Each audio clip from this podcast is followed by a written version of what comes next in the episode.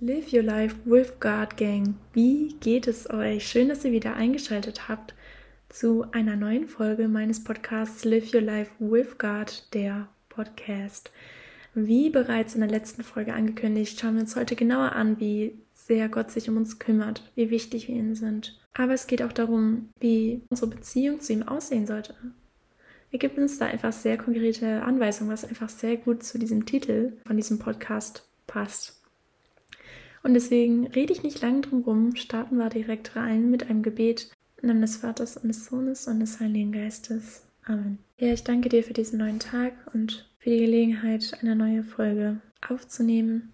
Und ich bitte dich, dass du uns heute besonders zeigst, wie du bist, dass du zu jedem Einzelnen hier sprichst. Hilf uns auch, diese falschen Gottesbilder zu erkennen, was wir über dich glauben, was aber nicht stimmt. Segne jeden Zuhörer hier und nutze bitte auch diese Plattform, zu deiner Ehre, dass wir dich immer besser kennenlernen und dir immer näher kommen und den Mut haben, dich in unserem Alltag zu zeigen, dass wir wirklich aufstehen und Licht dieser Welt sind und deine frohe Botschaft weitergeben können. Amen.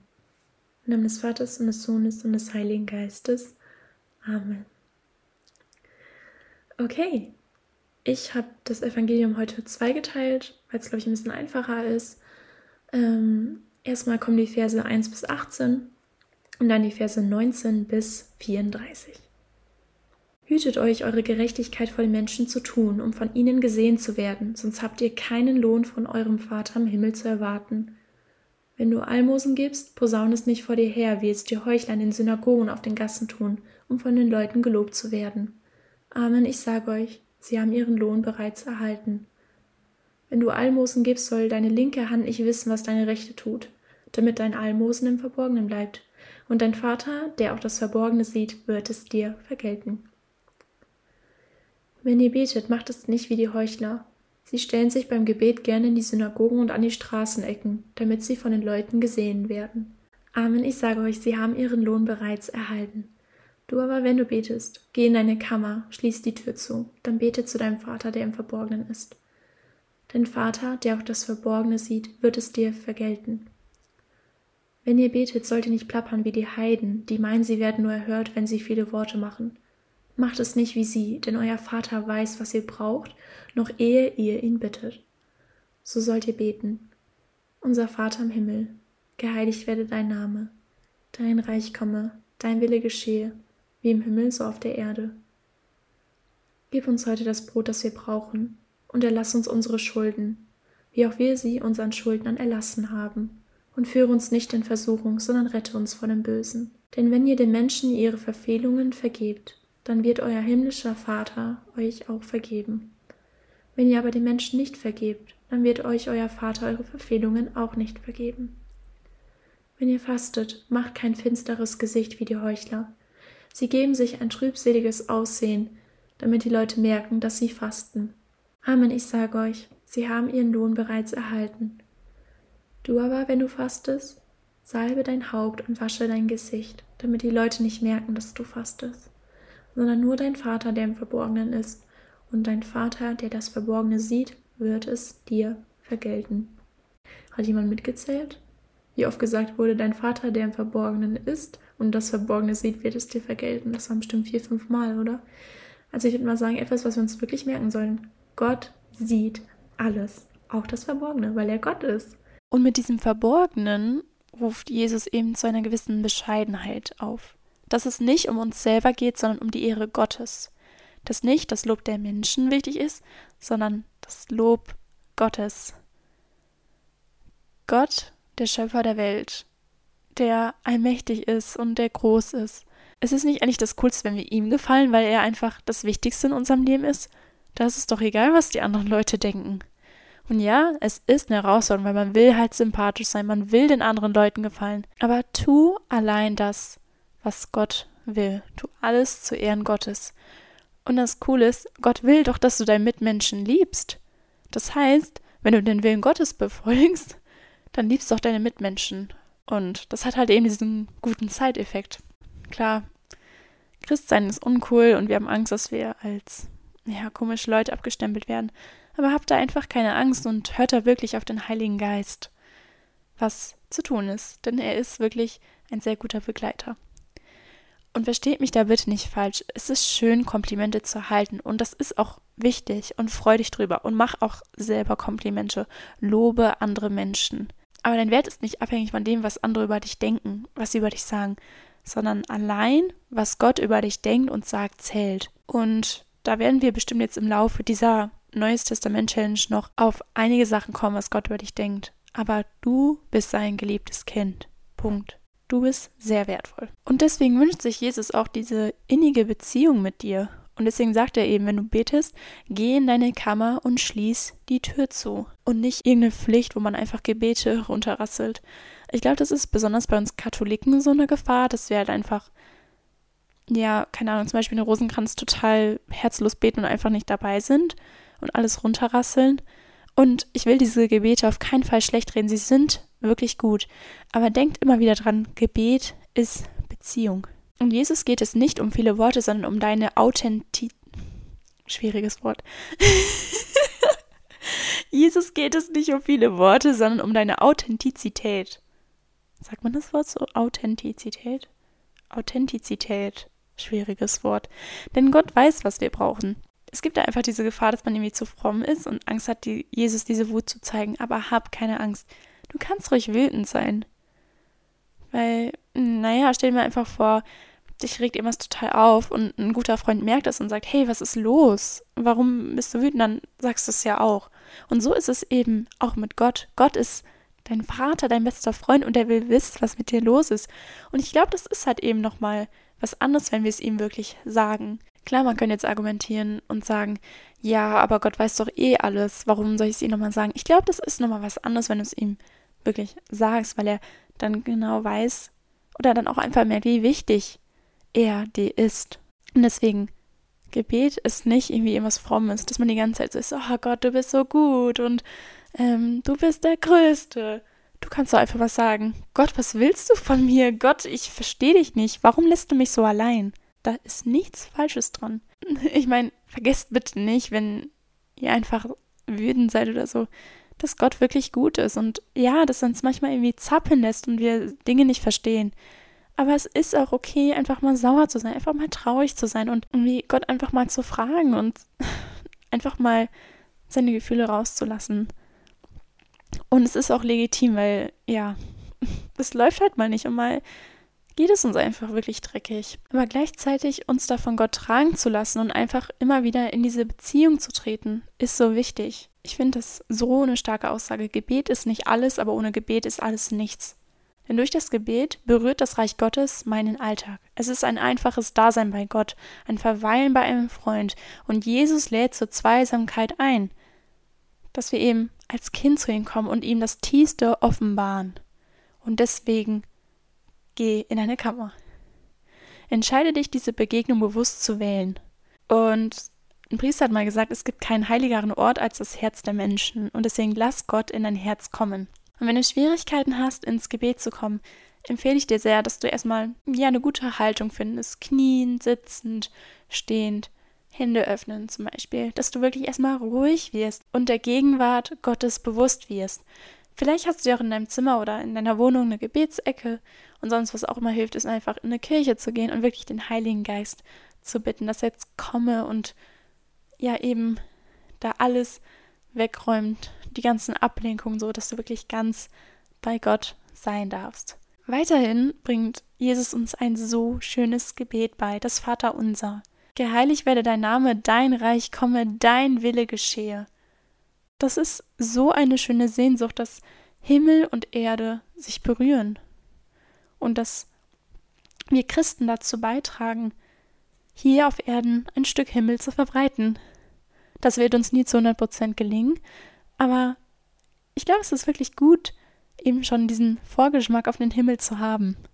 Und wenn es um dieses tägliche Brot geht. Vielleicht hast du ja was Konkretes, was du von Gott brauchst. Irgendwie Geduld, Motivation, weil du heute Morgen aufgestanden bist und dir gedacht hast, so, oh, ich, ich habe gar keinen Bock, irgendwas zu machen. bitte ihn da wirklich konkret um etwas. Und Gott um Vergebung zu bitten und selber auch zu vergeben, ist auch so wichtig, dass wir ja Gott um Verzeihung bitten und uns bessern wollen, aber andererseits auch eben anderen Leuten vergeben.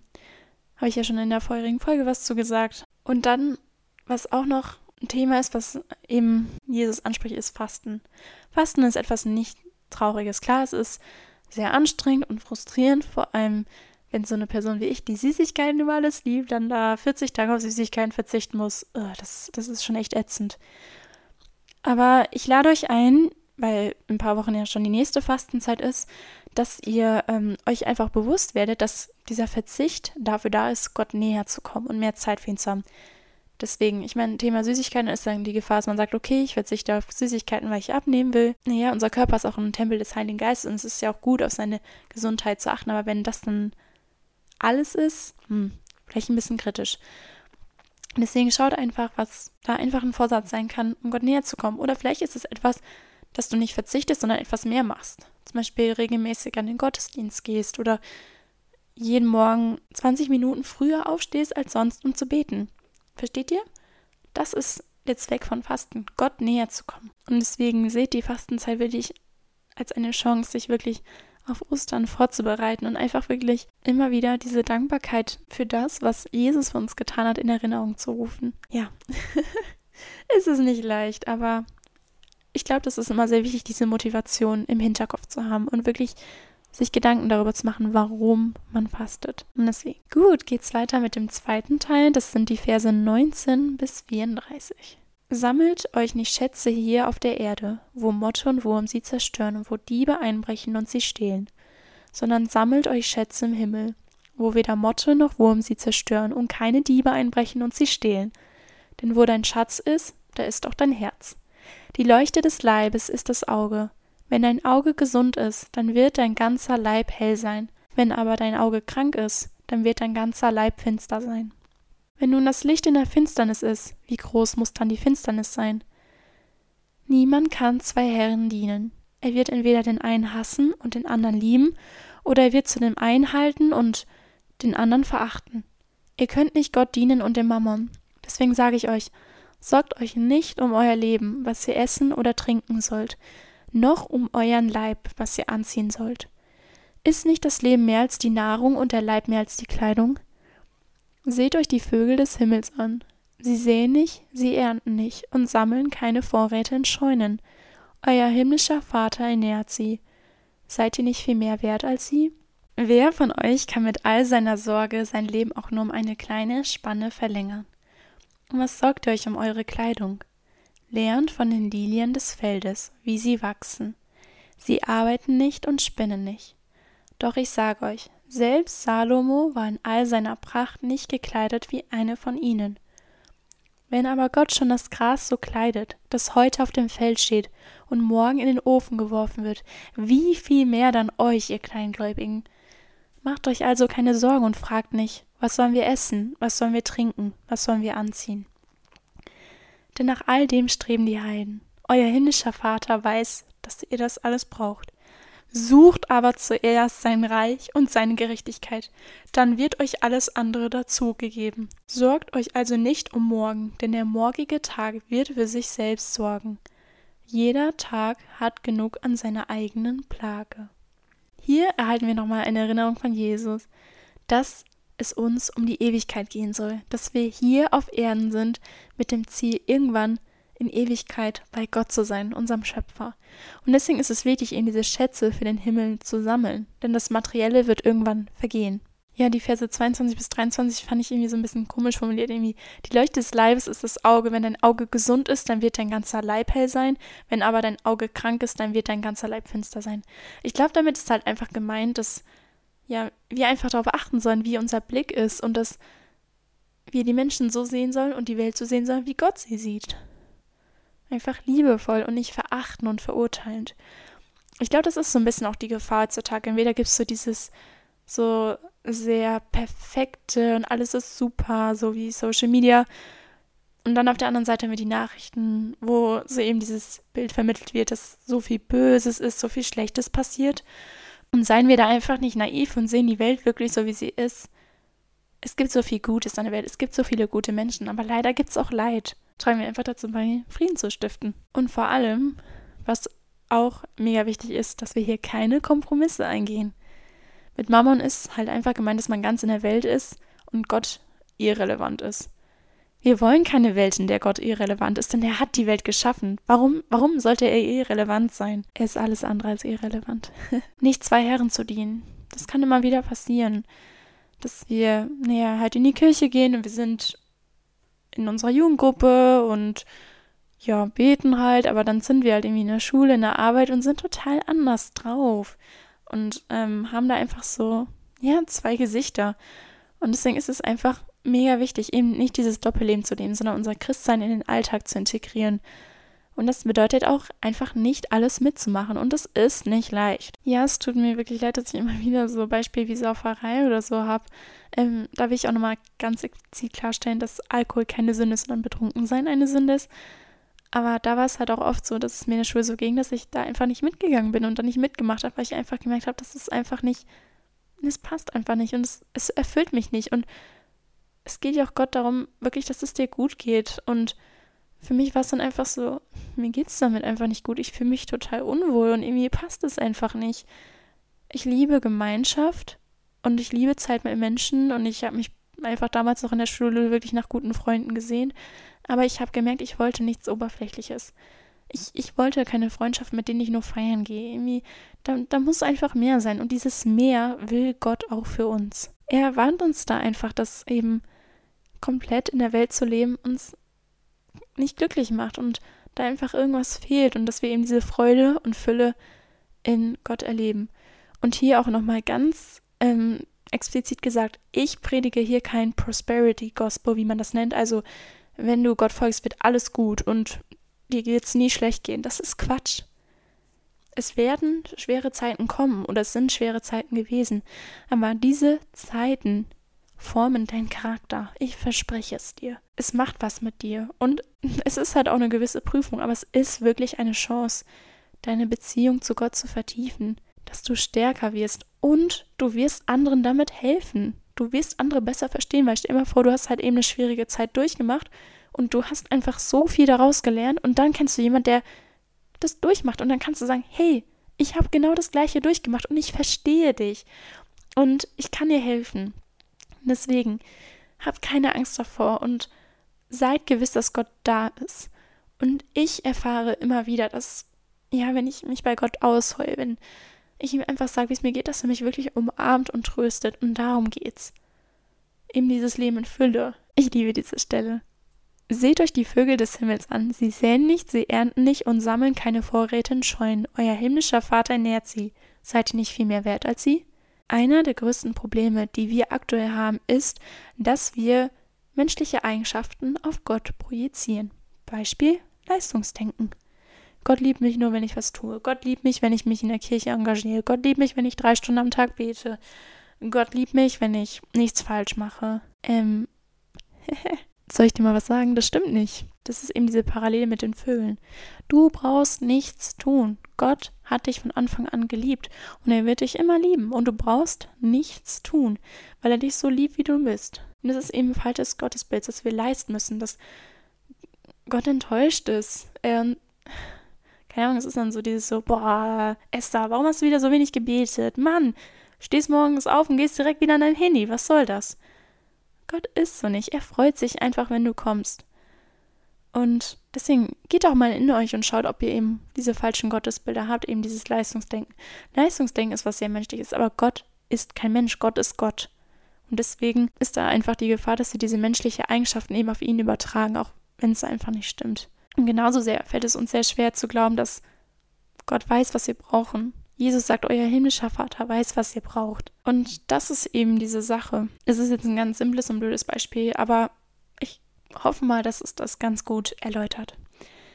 Als ich 14, 15 war, habe ich für einen Freund gebetet und ich war mit 16 dann total frustriert, dass ich immer noch keinen Freund habe und habe ich mir gedacht, so ja, wird doch eh nichts. Okay, dann gehe ich mal voll in diese Rebellionsphase und äh, bin so, ah, ich brauche keinen Freund. Männer sind eh blöd und ich kann das alles allein. So, ich bin jetzt mittlerweile in einer Beziehung Und wenn ich jetzt einfach zurückschaue, denke ich mir nur so, oh mein Gott. Ich bin so froh, dass ich damals mit 15, 14, 15, 16 keinen Freund hatte.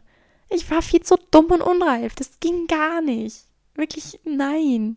Das hätte nicht funktioniert, weil ich damals noch so irgendwie voll nach Aufmerksamkeit und so Bestätigung gesucht habe und das, das hat die Beziehung einfach nicht gut gemacht. Und ich habe wirklich in dieser Zeit erstmal lernen müssen, dass ich meinen Wert nicht von anderen abhängig machen darf, sondern dass ich erstmal wirklich eben diese Liebe von Gott erfahre und ich weiß, dass ich genug bin, auch als Single, dass ich nicht wertloser bin, weil ich Single bin. Und wie gesagt, ich musste einfach, ich war einfach unreif. Also es gibt bestimmt Leute, die sind mit 15, 16 reif, aber ich war es damals nicht. Ich war einfach sehr egoistisch und dumm, um es so auszudrücken. Und deswegen kann ich es voll gut verstehen, dass Gott dieses Gebet eben nicht erhört hat. Und deswegen ähm, ja, es sind manchmal wirklich krasse Dinge, weil wenn es zum Beispiel um Heilung geht, ja, da gibt es schon wirklich extremere Beispiele, aber ähm, seid da einfach gewiss, dass es drei Antwortmöglichkeiten gibt. Ja, noch nicht oder ich habe was Besseres vor. Und äh, bei mir war es dann eben so dieses so, Esser, noch nicht. Jetzt passt es einfach noch nicht. Wird erstmal erwachsen. Und deswegen, ähm, er weiß, was du brauchst. Und er wusste ganz genau, dass es da einfach nicht reinpasst es hat zu dem Zeitpunkt nicht gepasst und Gottes Timing ist da einfach perfekt. Deswegen, ähm, er weiß, was wir brauchen und er wird uns diese Unterstützung geben. Und wenn du einfach merkst, ein Gebet wird nicht erhört, dann sag einfach, hey Gott, dann bitte zeig mir deinen Willen und zeig mir deinen Plan für mich und gib mir diese Geduld und vor allem dieses Vertrauen. Und dann werden wir eben beim Thema Sorgen. Wir wollen alles unter Kontrolle haben, wir wollen alles wissen. Aber hey, es ist in Gottes Hand und nutzen wir diese Ungewissheit, uns von Gott tragen zu lassen tun wir das, was wir tun können und den Rest überlassen wir Gott. Ganz einfach. Dass wir wirklich dieses Vertrauen haben und uns nicht in der Zukunft verlieren. Denn Gott wird uns jeden Tag neu Kraft geben. Und deswegen auch eben dieses, sorgt euch also nicht um morgen, denn der morgige Tag wird für sich selbst sorgen. Und es ist gut, eben direkt nach dem Aufstehen zu sagen, Herr, ich brauche dich. Wir brauchen Gott. Denn wir sind schwach und wir fallen. Und deswegen ist es gut, da unseren Vater im Himmel zu haben, der uns eben diese Kraft schenkt. Okay, jetzt zum Abschluss eine Sache, die ihr euch auf jeden Fall merken solltet. Von diesem Kapitel ist Vers 33. Sucht aber zuerst sein Reich und seine Gerechtigkeit, dann wird euch alles andere dazu gegeben. Das sollte euer Lebensmotto sein. Gott sollte unsere Priorität sein. Und suchen wir nach ihm und dienen ihm. Und dieses Reich suchen bedeutet, in Beziehung mit ihm zu treten, durch das Gebet, durch den Gottesdienst, Bibel zu lesen, aber auch durch andere zu lernen, dass wir einfach eine gute Gemeinschaft finden. Und ich hoffe so sehr, dass ihr Leute habt, die gläubig sind, dass ihr gläubige Freundschaften habt. Denn sie können euch so viel auf dem Weg mitgeben. Erfahrungen mit Gott. Und es ist einfach so gut, da jemand zu haben, der dich in der Beziehung zu Gott ermutigt und dich bestärkt. Das ist so wichtig. Und dann wird euch alles andere dazugegeben. Und das kannst du Gott auch wirklich bitten und sagen zum Beispiel, hey Gott, ich, ich will dir nachfolgen, aber irgendwie schaffe ich es nicht allein. Ich bitte dich einfach, dass du mir gute Freundschaften schenkst. Schenk mir bitte eine gute Gemeinschaft, dass ich diesen Weg nicht allein gehen muss, weil Gott will nicht, dass du den allein gehst. Und es ist sehr schwierig, Christ zu sein, ganz allein, wenn du niemanden hast. Und das weiß Gott. Deswegen, er wird sich um dich kümmern, denn er liebt dich so sehr. Gott kümmert sich um dich. Du bist ihm wichtig. Du bist ihm nicht egal. Und deswegen, es wird sich etwas ändern, wenn du wirklich diesen Weg mit ihm gehst. Er wird dir diese Früchte des Geistes geben. Friede, Freude, Sanftmut, Geduld, Vertrauen. Du wirst es haben und es wird dir so helfen bei eben Krisen. Aber auch generell einfach im Alltag wirklich Licht zu sein für andere und das eben auszustrahlen. Und ich habe ja vorhin schon mal einmal kurz erwähnt, dass es eben mega wichtig ist, dieses Christsein in den Alltag zu integrieren. Und das bedeutet nicht, dass du permanent irgendwie predigen musst und sagen musst, hey, ich habe heute in der und der Stelle gelesen, dass wir das und das tun sollen. Nein, das musst du nicht tun, sondern du kannst wirklich das Evangelium predigen, ohne explizit den Namen Jesus zu erwähnen. Dass du einfach wirklich, dass du einfach ihn zum Vorbild nimmst und so lebst, ausstrahlst und für andere da bist, so wie Jesus es war. Und so integrierst du es in deinen Alltag. Deswegen hab keine Angst. Dann noch ein ganz kleiner Songtipp. Ähm, höchstwahrscheinlich kennt ihr das Lied, weil es sehr bekannt ist in der christlichen Szene, aber im Lied Gyre von Maverick City Music und Elevation Worship, genau von den beiden ist es, ähm, werden Stellen von Matthäus 6 zitiert, deswegen hört euch das Lied unbedingt an. Also hier nochmal die Einladung an euch, wirklich auf Gott zu vertrauen, aber ihn auch zu bitten, euch auch einfach gewiss zu sein, dass er genau weiß, was ihr braucht. Genau, und seid euch auch einfach bewusst, wie Gott euch segnet. Und es können sehr kleine Dinge sein.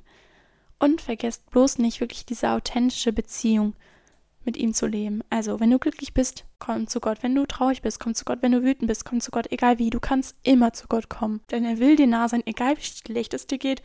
Und auch wenn du irgendwie enttäuscht und wütend auf ihn bist, das ist okay. Er wird zu dir sprechen. Und manchmal ist er einfach still und sagt lange nichts. Aber das kann auch einfach ein Zeichen sein, dass er gerade irgendwie mit dir trauert. Deswegen habt da einfach keine Angst und seid zuversichtlich, dass er sich um dich kümmert. Es ist einfach echt wichtig, dass wir uns da nicht immer diese Lügen vom Teufel einflößen lassen, dass wir Gott egal sind. Nein, wir sind Gott nicht egal. Ich finde es ja auch so cool, eben in der Schöpfungsgeschichte, dass Gott alles geschaffen hat und es stand immer, es war gut und dann hat Gott den Menschen geschaffen, es war sehr gut.